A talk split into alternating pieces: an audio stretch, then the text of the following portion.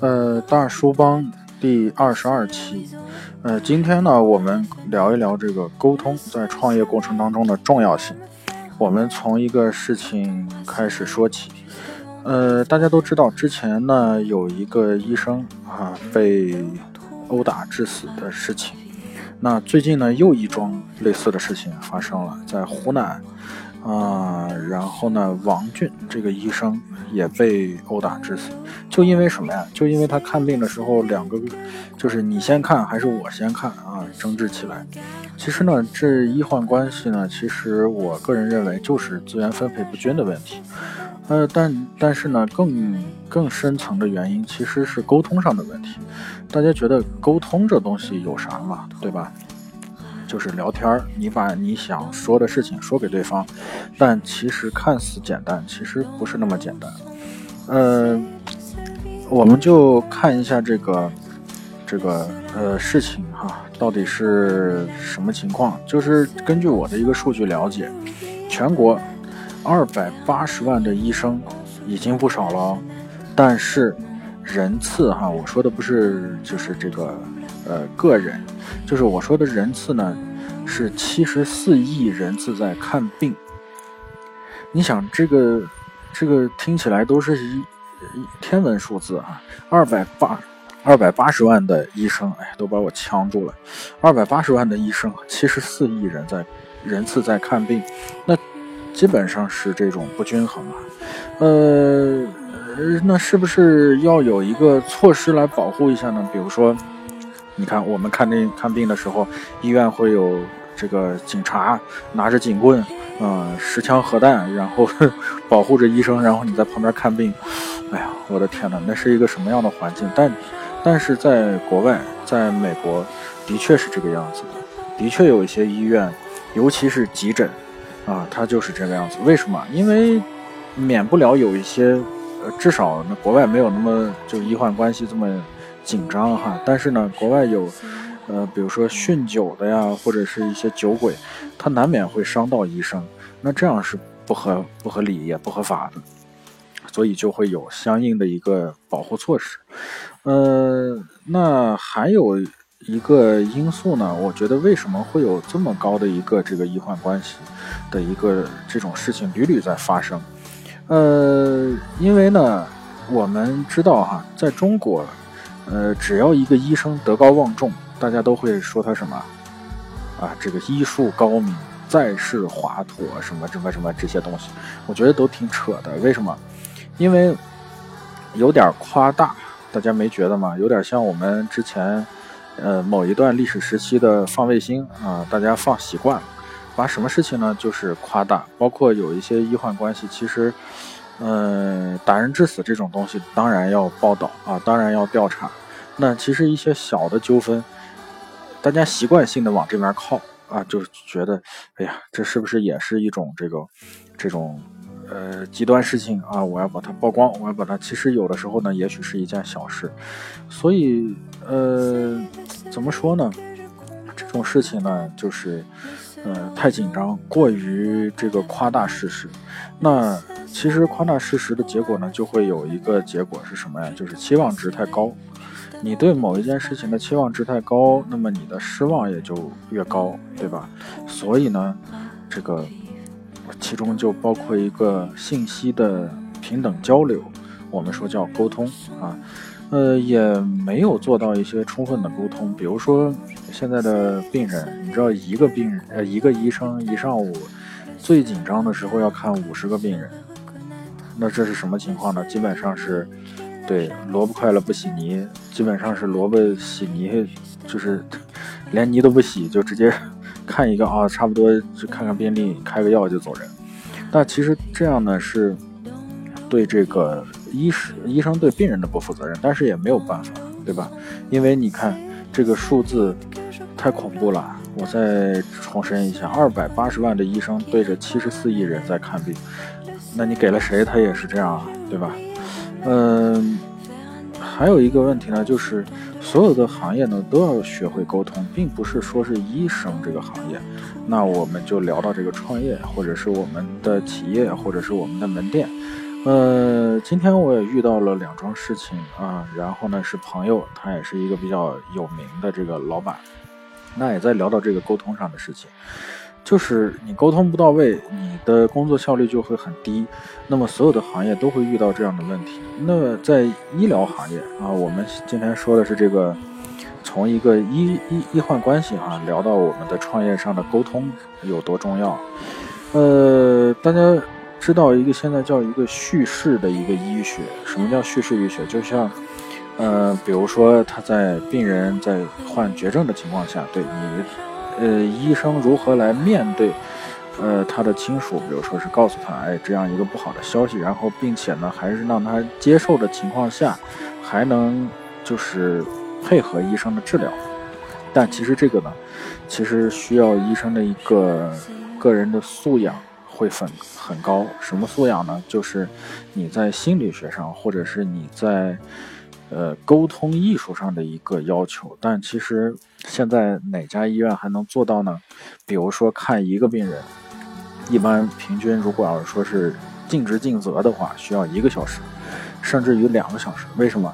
从他的病历史，从他的发病史，那每一张片子，每一个病例什么情况，都需要了解。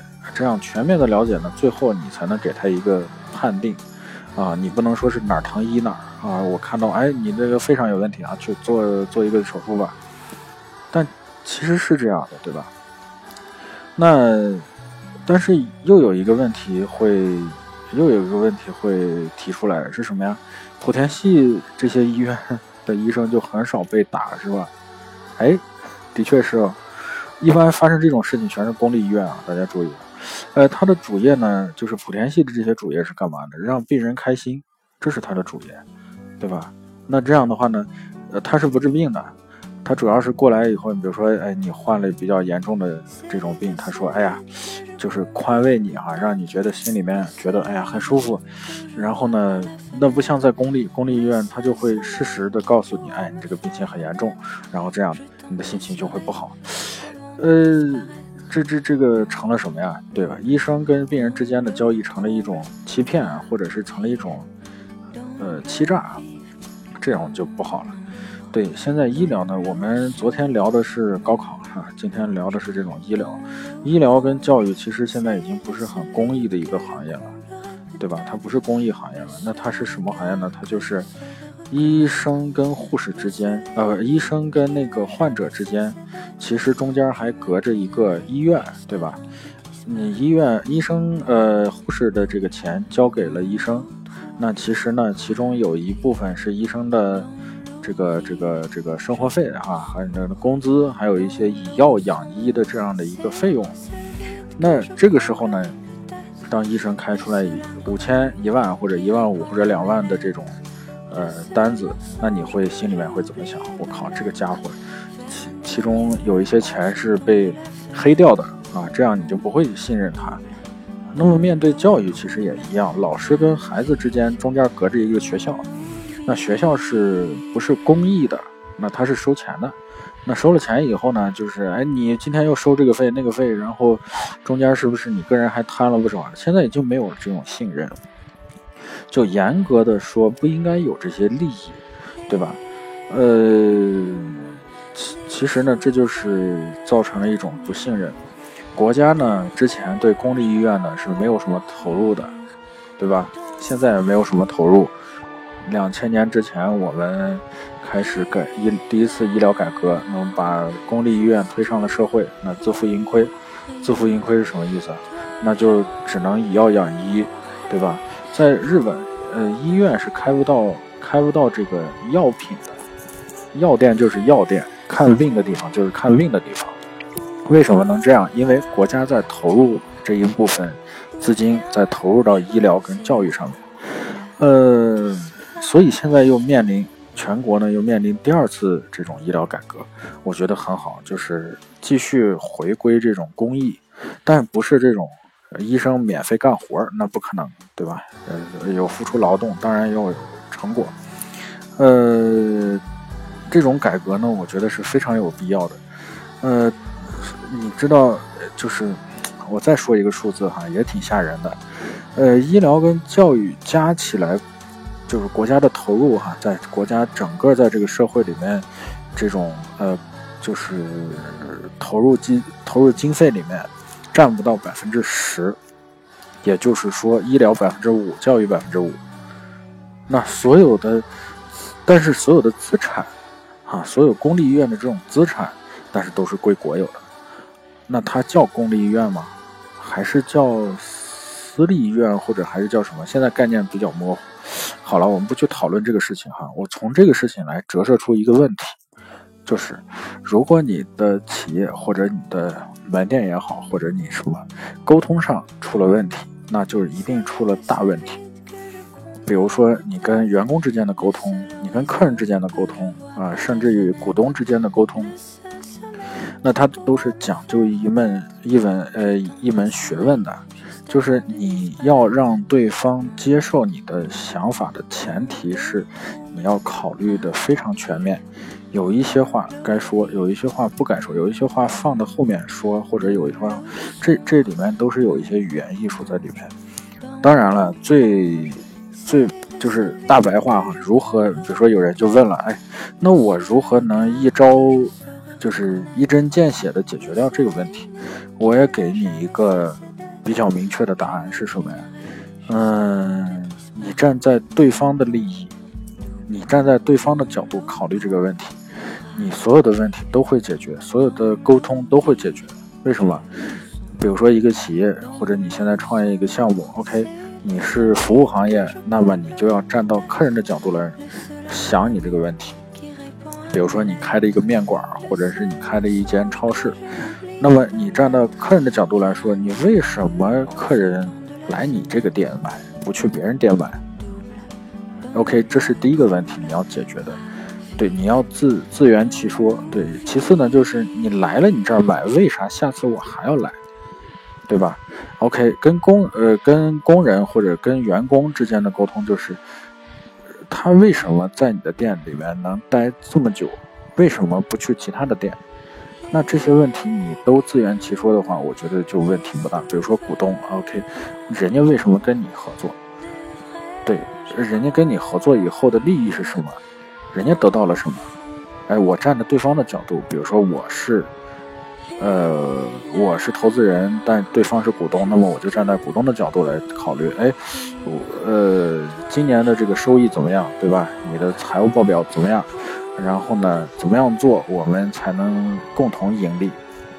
如果这样的话，每一个投资者或者每一个创业者，哪怕是我们的社会，或者是社会的管理者，就是政府，或者是我们的人民啊，或者是我们的医疗机构或者教育机构，都能这样想，我觉得整个社会就会慢慢的去变好。